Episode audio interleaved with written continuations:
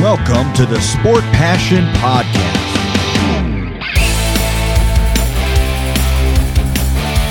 And here is your host, Lars Marendorf.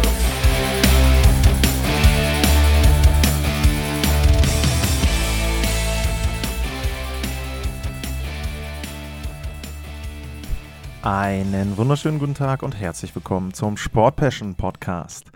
In der heutigen Ausgabe geht es ausnahmsweise mal nicht um die NHL Playoffs, sondern ich blicke ein bisschen durch die Liga, weil sich doch einige Personalien in den Front Offices der verschiedenen Teams verändert haben und es gibt eine große Verletzungsneuigkeit aus Colorado und genau damit fange ich an. Der Mannschaftskapitän der Colorado Avalanche, Gabriel Landeskog, der hat ja bekanntlich in der gesamten Saison kein einziges Spiel absolviert und der Grund stammt aus der Bubble, wo Cale McCarr ihm mit dem Schlittschuh über das Knie gefahren ist und er sich da eine Verletzung zugezogen hat, Landeskog, und er hatte immer wieder Probleme.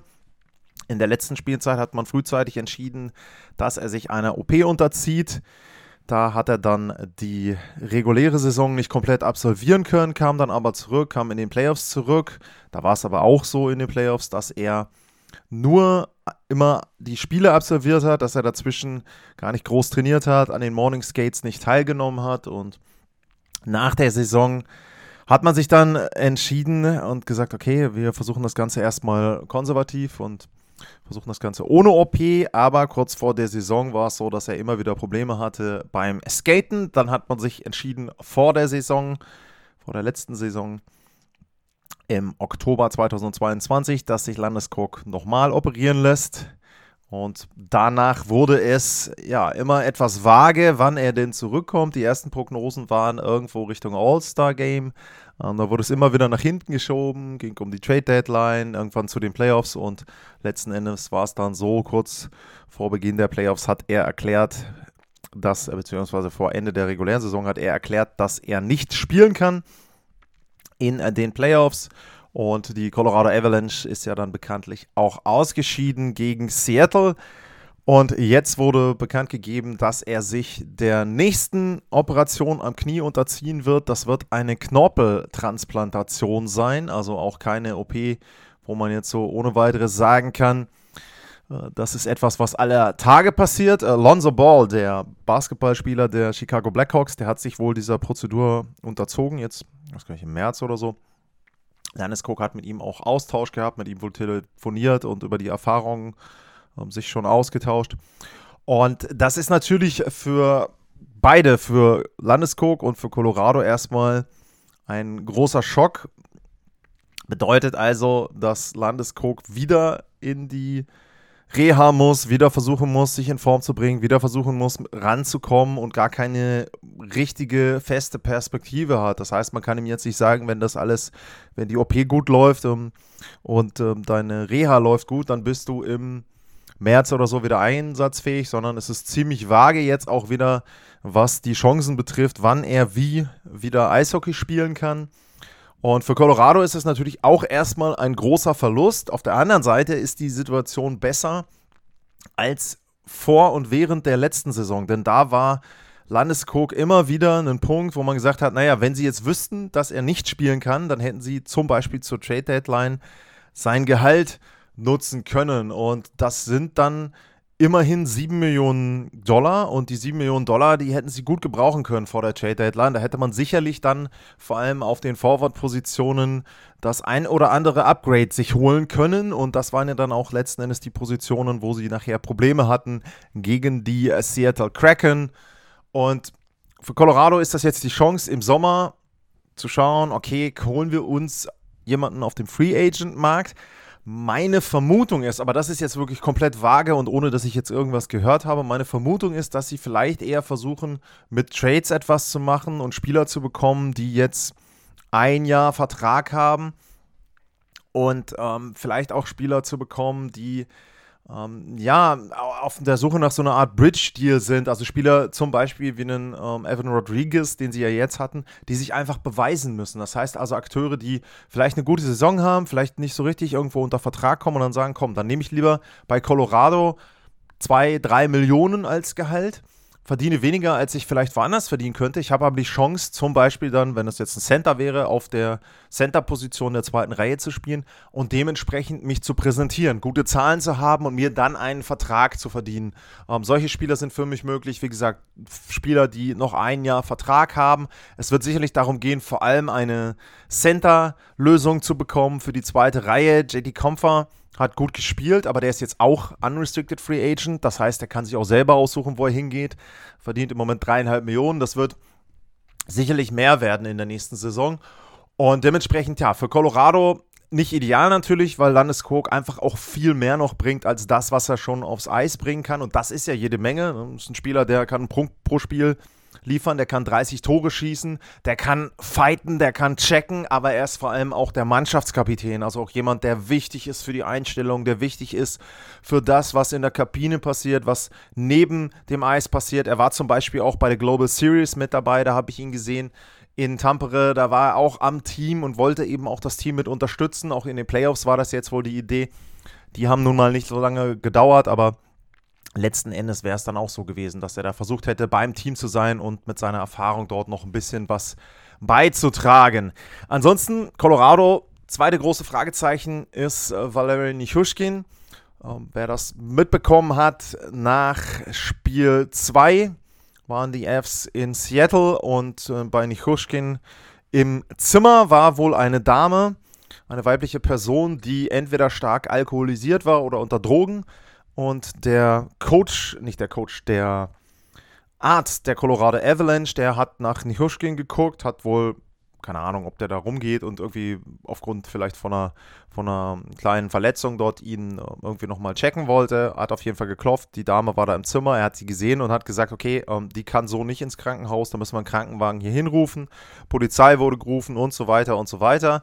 Und Nichushkin ist danach direkt nach Denver abgereist und hat eben ja auch nicht mehr gespielt gegen die Seattle Kraken. Weiterer großer Verlust da in der Offensive für Colorado. Und auch die Geschichte ist jetzt im Moment noch nicht geklärt. Das heißt, da ist nicht offen, wie geht es mit ihm weiter? Spielt er wieder? Wann spielt er wieder? Was ist das überhaupt für eine krude Story da? Also auch da sehr, sehr dubios. Auch die Art und Weise, wie das dort kommuniziert wurde, war nicht ideal. Äh, wurde, glaube ich, lange im Dunkeln gelassen von der PR-Abteilung der Colorado Avalanche. Also da ist beim Nochmeister, muss man ja sagen, schon einiges im Argen. Einmal verletzungsbedingt, aber eben dann auch aufgrund dieser Geschichte. Im Argen ist ein gutes Stichwort, denn jetzt, das war ja eben noch etwas, wo es um Spieler ging im weitesten Sinne. Jetzt geht es aber nicht mehr um Spieler, sondern jetzt geht es um die Personen, drumherum. Und wir fangen mal an mit den Calgary Flames.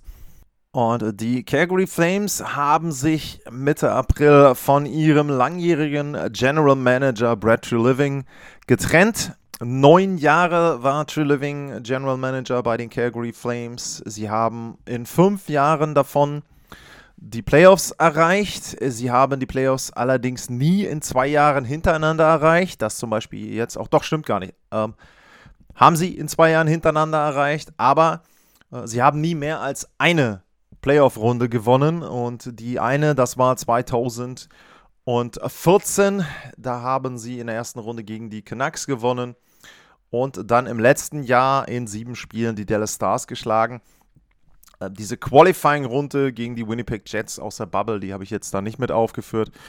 Ja, ich denke insgesamt enttäuschend die Amtszeit von Trilliving. Vielleicht, aber auch vor allem jetzt diese Saison.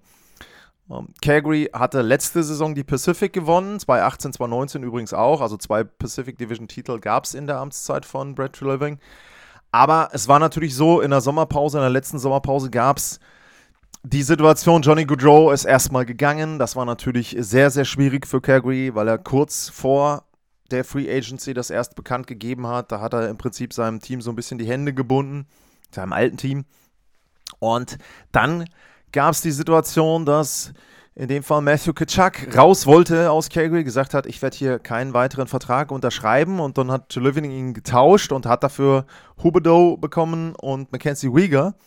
Und im letzten Sommer haben alle gesagt, oder viele gesagt, naja, also der Trade ist schon gewonnen. Ich habe dann gesagt, naja gut, erstmal müssen sie die beiden unter Vertrag nehmen und dann muss man sehen, wie die Verträge aussehen. Huberdeau und Weegar sind unter Vertrag, nur die Florida Panthers, die spielen im Eastern Conference Final, nehme ich jetzt mal vorweg, aber ihr werdet das sicherlich verfolgt haben in den Playoffs. Und die Calgary Flames haben eben die Playoffs nicht erreicht. Und da muss man schon sagen, das war dann sehr enttäuschend. Da jetzt True Living einen großen Vorwurf draus zu machen, finde ich auch dann unfair. Ich glaube, das wird auch nicht die einzige Geschichte gewesen sein, sondern es ist halt eine lange Entwicklung. Es fehlt einfach die Konstanz im Team. Sie haben nicht über drei, vier, fünf Jahre mal die Playoffs erreicht, sondern es ist immer wieder sehr, sehr große Schwankungen, ähm, die sie dazwischen haben. Und dementsprechend war das dann, glaube ich, erstmal die Reißleine, die dort gezogen wurde. Und wenig überraschend wurde dann Anfang Mai der Coach entlassen, Daryl Sutter, ähm, der war ja von 2003 bis 2006 schon mal Coach bei den Calgary Flames, jetzt von 2021 bis 2023.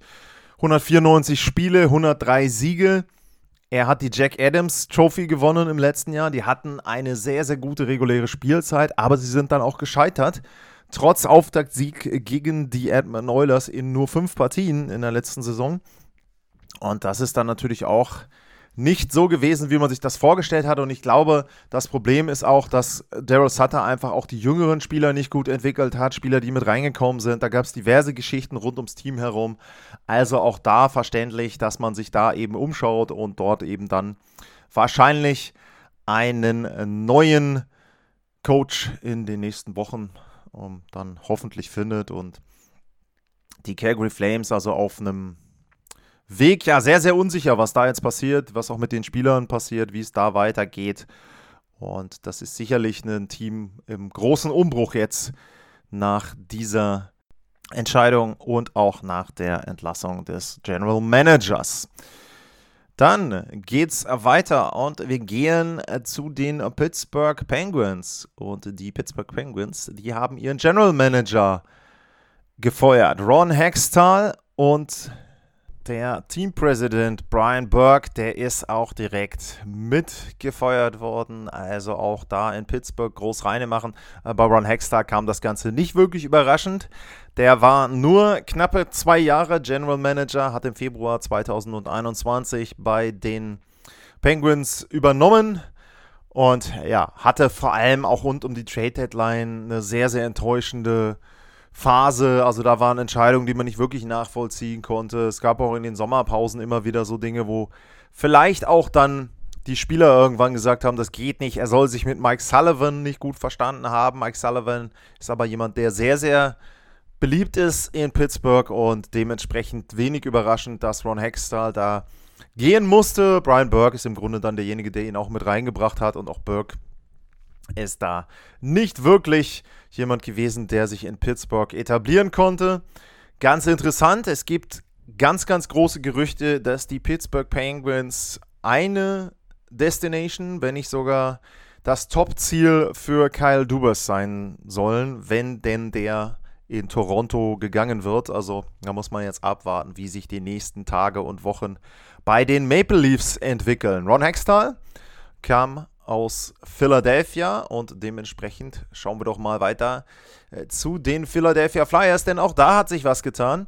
Chuck Fletcher, der General Manager der Philadelphia Flyers, der ist ebenfalls raus und er hat von 2018, Dezember 2018 bis jetzt eben dann im März die Geschicke bei den Philadelphia Flyers geleitet und äh, da war ja Daniel Breer derjenige, der jetzt ähm, dort entsprechend übernommen hatte als Interim General Manager. Und jetzt hat man ihm dieses Tag, also diese, diesen Titel weggenommen. Er ist nicht mehr nur noch vorübergehend oder Interimsmanager, sondern er ist jetzt der General Manager und man hat ihm einen ein, alten Bekannten an die Seite gegeben.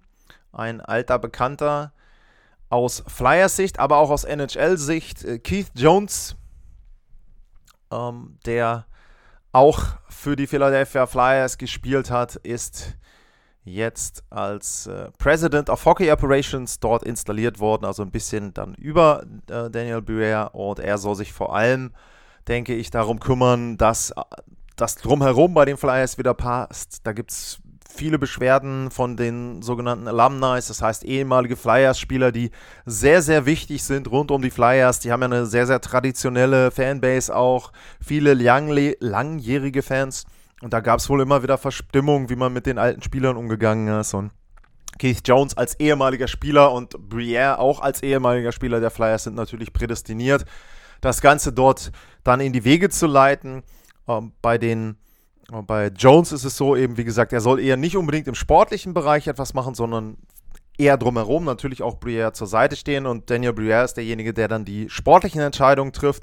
Das war übrigens wohl auch einer der Gründe, warum andere Kandidaten für diesen Posten President of Hockey Operations dort nicht genommen wurden. Die wollten eigentlich mehr Einfluss haben auf das sportliche Geschäft und da haben die Besitzer der Flyers gesagt, die dann da die Entscheidung treffen, nein, das wollen wir nicht. Wir wollen, dass Daniel Briere die Entscheidung trifft und dementsprechend ist dann eben auch Keith Jones derjenige geworden, der da jetzt bei den Philadelphia Flyers ja, über Briere sitzt, aber eben, wie gesagt, eher nicht die Entscheidung, was Spieler betrifft, dort macht. Da muss sich Briere dann mit John Tortorella auseinandersetzen, wird auch interessant, einen jungen General Manager mit John Tortorella zusammen zu haben. Junger General Manager, John Tortorella, sind auch gute Stichworte. Es gibt die nächste Überleitung von mir, ich weiß nicht, wie ihr die findet, aber äh, auf jeden Fall äh, gibt es die jetzt und wir gehen von Philadelphia, fahren wir mit dem Amtrak ein Stückchen weiter und wir fahren Richtung New York und die New York Rangers, die haben sich auch von ihrem Coach getrennt, von Gerard Gallant. Und der war nur zwei Jahre bei den New York Rangers. Und das hat mich schon so ein Stück weit überrascht. Uh, Gerard Gallant hatte im letzten Jahr 110 Punkte mit den New York Rangers geholt. Sie sind bis ins Eastern Conference Finale vorgedrungen. Und in diesem Jahr hat er auch 107 Punkte immerhin mit seiner Mannschaft erreicht. Und wer jetzt sagt, naja gut, okay, hat er einfach die Punkte gehabt. Es ist noch nie einem Trainer der New York Rangers gelungen, in seinen ersten beiden Jahren bei den Rangers jeweils über 100 Punkte zu bekommen. Also es ist schon bemerkenswert. Aber die Rangers sind in den letzten Jahren auch nicht unbedingt dafür bekannt, dass sie lange an den Trainern festhalten. Galant mit zwei Jahren ist dann quasi so ein bisschen, würde ich sagen, fast der Durchschnitt, äh, wenn man sich das Ganze anguckt. Und es ist wohl so gewesen, dass natürlich bei den Exit-Interviews Chris Drury, der General Manager, sich mit den Spielern unterhalten hat und dass sie eben da auch gesehen haben, naja, ähm, zum Beispiel einen Alexis Lafreniere, das ist jemand, da, da, muss das Potenzial noch ein bisschen rausgekitzelt werden. Ähm, auch bei Panarin ist es so, da waren die Schwankungen auch teilweise groß. Da ist es vielleicht auch so gewesen, dass von dem zurückgespiegelt wurde, naja, vielleicht hätte ich dann doch gerne eher einen anderen Coach. Auf jeden Fall hat Chris Drury die Entscheidung getroffen und Galant nach nur zwei Jahren bei den New York Rangers entlassen, beziehungsweise die Pressemeldung war, dass man sich äh, in beiderseitigem Einvernehmen getrennt hat. Kann natürlich auch sein, dass Galant dann eben gemerkt hat, okay, ich erreiche die Jungs hier nicht. Äh, die Rangers werden anders aussehen in der nächsten Saison. Da ist die Frage, was passiert zum Beispiel mit einem Patrick Kane, was passiert mit einem Wladimir Tarasenko. Das sind ja die beiden großen Spieler gewesen, die sie vor der Trade Deadline geholt haben. Bei beiden läuft der Vertrag aus, also da muss man abwarten, wie sie dann dort entsprechend ja, vielleicht sich dann andere Spieler holen können. Ähm, dann gibt es natürlich Fragezeichen eben, Alexis Lafreniere braucht einen neuen Vertrag. Ähm, wenn ich jetzt gucke, ich meine, bei Capo Caco war es auch so, dass der einen neuen Vertrag braucht. Nee, stimmt, der hat schon, der hat nächstes Jahr noch Vertrag. Ähm, es ist in der Abwehr so, Mikola Vertrag läuft aus, Keandre Miller Vertrag läuft nicht, äh, läuft aus, aber er ist Restricted Free Agent. Also es gibt so ein paar Personalien. Und wenn man eben schon sieht, zum Beispiel einen Andrew Miller, einen Lafreniere habe ich eben erwähnt, da will man wirklich, glaube ich, auch den passenden Coach haben in New York. Ähm, du hast mit James Dolan immer im Hintergrund einen Besitzer, der sehr stark äh, gerne in das operative Geschäft eingreift. Äh, wer in irgendeiner Form mit den New York Knicks zu tun hat, der wird da leidliche Erfahrungen haben, aber auch bei den Rangers soll das so sein, dass er zumindest mal seine Meinung äußert. Ja, und ähm, dementsprechend wird es jetzt spannend sein zu sehen, wen sie denn da verpflichten. Im Grunde kann man aufgrund der bisherigen Situation und auch aufgrund der Gemengelage in New York eigentlich nur davon ausgehen, dass es jemand sein wird, der sehr viel NHL-Erfahrung hat. Denn ich glaube nicht, dass Chris Jury da einen Rookie-Coach in irgendeiner Form oder jemanden, der wenig Erfahrung hat, dorthin setzen möchte. Äh, da kann man vielleicht auf die üblichen Kandidaten ähm, zielen. Joel Quenwell soll es wohl nicht werden. Da gab es auch Gerüchte. Das ist ja der ehemalige Coach der Chicago Blackhawks. Und der ist aber im Moment noch ein Coach, der freigegeben werden muss von Gary Batman. Da gab es ja die große Geschichte um sexuellen Missbrauchs rund um die Chicago Blackhawks. In dem Zuge wurde Joel Quenwell dann quasi zum Rückzug, zum Rücktritt gezwungen. Da war er schon bei den Florida Panthers und hatte dann da aber nach ein paar Saisonspielen eben seinen Rücktritt erklären müssen. Und wenn denn ein Team mit ihm oder mit dem ehemaligen General Manager Stan Bowman reden möchte, um vielleicht die beiden oder einen von den beiden zu verpflichten, dann müssen die erstmal vorstellig bei Gary Batman werden und der entscheidet dann, ob jetzt schon der Zeitpunkt ist, dass die aus ihrer Verbannung, aus ihrem Exil wieder zurückkehren dürfen in die NHL. Ja, und rein zufällig gelingen mir heute die Überleitung, glaube ich, ganz gut, denn wir sind bei den Chicago Blackhawks eben gewesen, zumindest grob thematisch. Und die Chicago Blackhawks sind auch das große Stichwort für das abschließende Thema der heutigen Sendung, denn es gab die NHL Draft Lotterie am vergangenen Montag. Und da ging es natürlich darum, wer bekommt Connor Bedard, wer bekommt das größte Talent seit Connor McDavid, der nächste Connor. Und die Einschätzung, wo er jetzt einzustufen ist, vom Niveau her, variieren noch so ein bisschen. Er soll wohl ein bisschen schlechter vielleicht einschlagen als McDavid. Man weiß es nicht genau. Auf jeden Fall ein Spieler, der sofort ein Franchise-Player werden soll und der sein Team über kurz oder lang wieder oder vielleicht dann neu zu einem Stanley Cup-Anwärter machen könnte. Und natürlich gab es die Voraussetzungen, die Zahlen waren bekannt. Die Anaheim Ducks waren das Team, was statistisch gesehen die besten Chancen hatte. Wenn man jetzt sich verschiedene Grafiken angeguckt hat, da stand irgendwas von 18,x Prozent für die Anaheim Ducks. Ähm, das war nicht so ganz richtig, denn die NHL Draft Lotterie, die funktioniert folgendermaßen. Die 16 Teams, die nicht die Playoffs erreicht haben, die kommen in einen Lostopf. Da gibt es dann 1000, Schrägstrich 1001 Nummer. Will jetzt nicht komplett ins Detail gehen. Die Teams bekommen dann aufgrund ihrer Platzierung eine Anzahl an Nummern zugewiesen. Nehmen wir jetzt mal an, das sind 13,5 Prozent. Das heißt, sie kriegen 135 dieser 1000 möglichen Nummern dort zugewiesen. Und dann wird eben gelost. Es gibt aber eine Anmerkung. Ein Team kann sich nicht um mehr als 10 Plätze verbessern. Das heißt also, das Team, was auf Platz 16 war vor dem Draft, das kann dann maximal auf Platz 6 kommen, Platz 15 auf Platz 5 und so weiter. Das heißt, nur die ersten 11 Teams haben überhaupt die Chance auf den ersten Draft-Pick. Und deshalb waren die Chancen der Anaheim Ducks bei 25%, denn das, was sie an Chancen hatten, plus das, was die Teams auf den Plätzen 12 bis 16 an Chancen hatten. Das wurde addiert und wenn jetzt tatsächlich zum Beispiel das Team auf Position 13 den Draft gewonnen hätte, dann wäre dieses Team auf Position 3 vorgerückt, aber dann hätte es automatisch den ersten Draft-Pick für die Anaheim Ducks gegeben. Also das nur mal als ganz, ganz kurzer Abriss, wie dieser Prozess funktionierte. Und dann gab es die Draft-Lotterie und am Ende haben die Chicago Blackhawks gewonnen. Connor Bedard wird mit sehr, sehr großer Wahrscheinlichkeit als Nummer 1 Draft-Pick beim Draft im Juni in Nashville von den Chicago Blackhawks verpflichtet werden.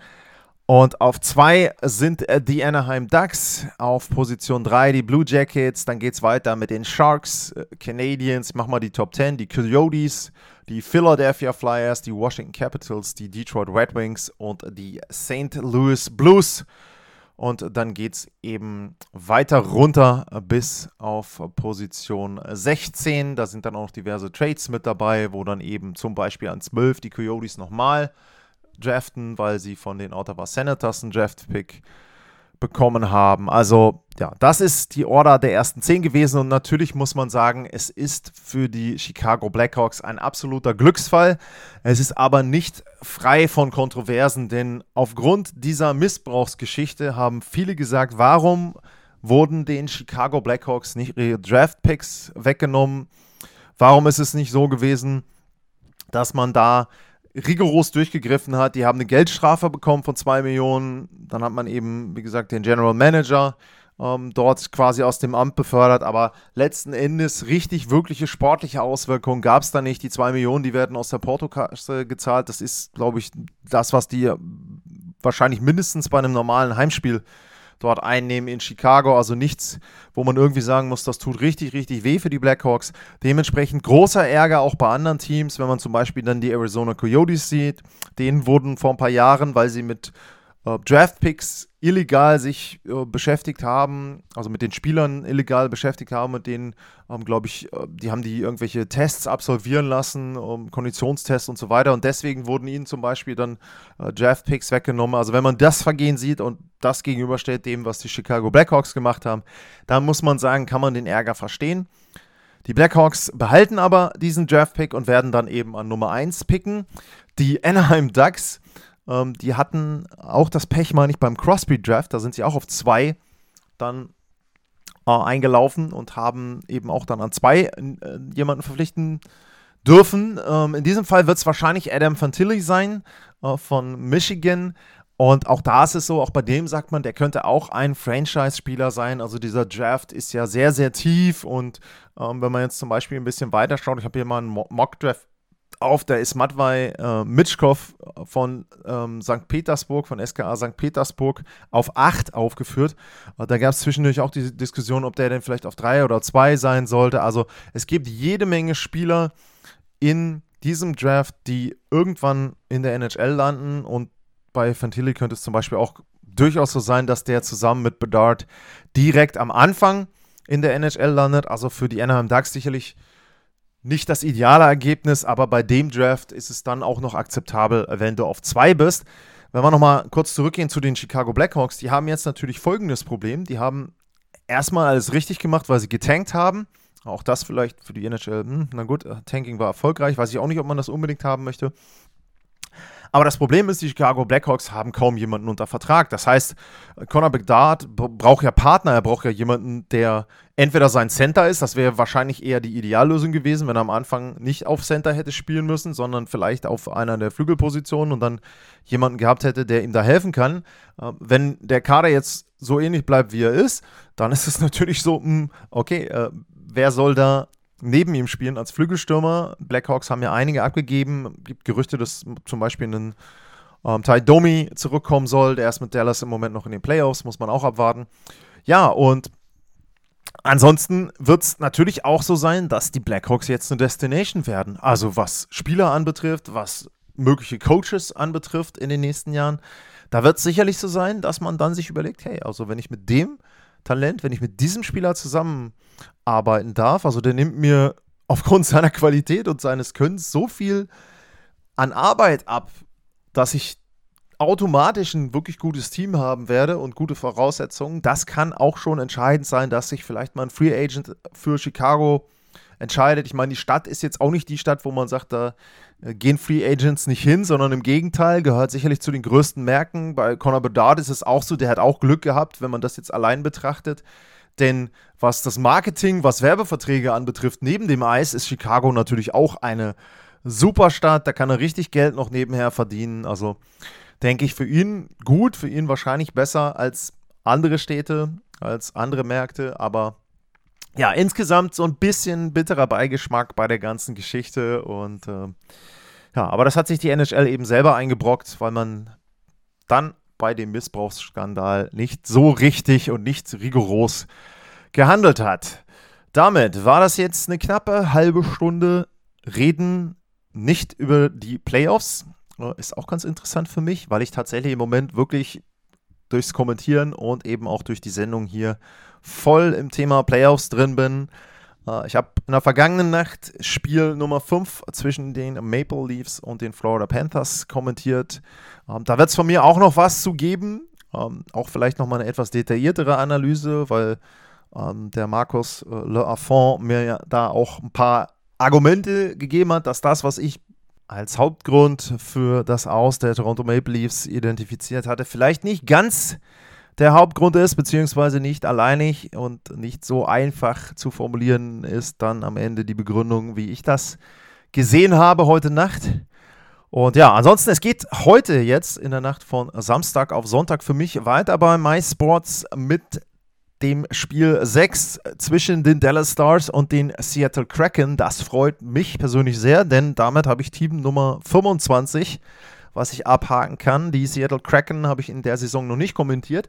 Und weil es so schön ist, kommt in der Nacht von Sonntag auf Montag Team Nummer 26 dazu. Die Edmonton Oilers spielen zu Hause gegen die Vegas Golden Knights und die Golden Knights hatte ich auch noch nicht in der Saison.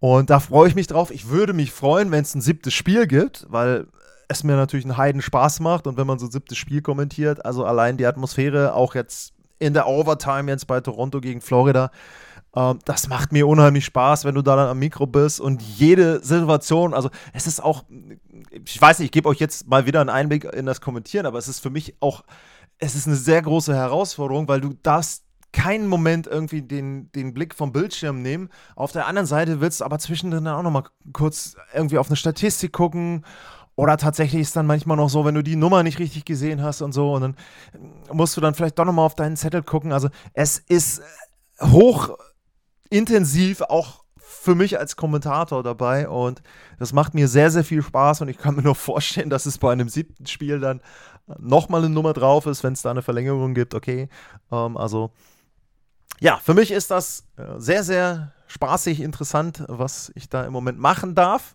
Und natürlich macht mir der Podcast auch Spaß und natürlich bin ich da wie bei allen Sachen auf eure Anregungen und Kritik angewiesen. Also at Lars-mal bei Twitter, info at sportpassion.de, wenn ihr was habt, wo ihr sagt, da sollte ich vielleicht auch nochmal drüber reden. Es geht ja auch langsam Richtung Off-Season. Äh, dann sehr, sehr gerne eure Ideen an mich schreiben und dann melden und dann versuche ich das Ganze auch umzusetzen. Für hier und heute sage ich vielen Dank fürs Zuhören, bleibt gesund und tschüss.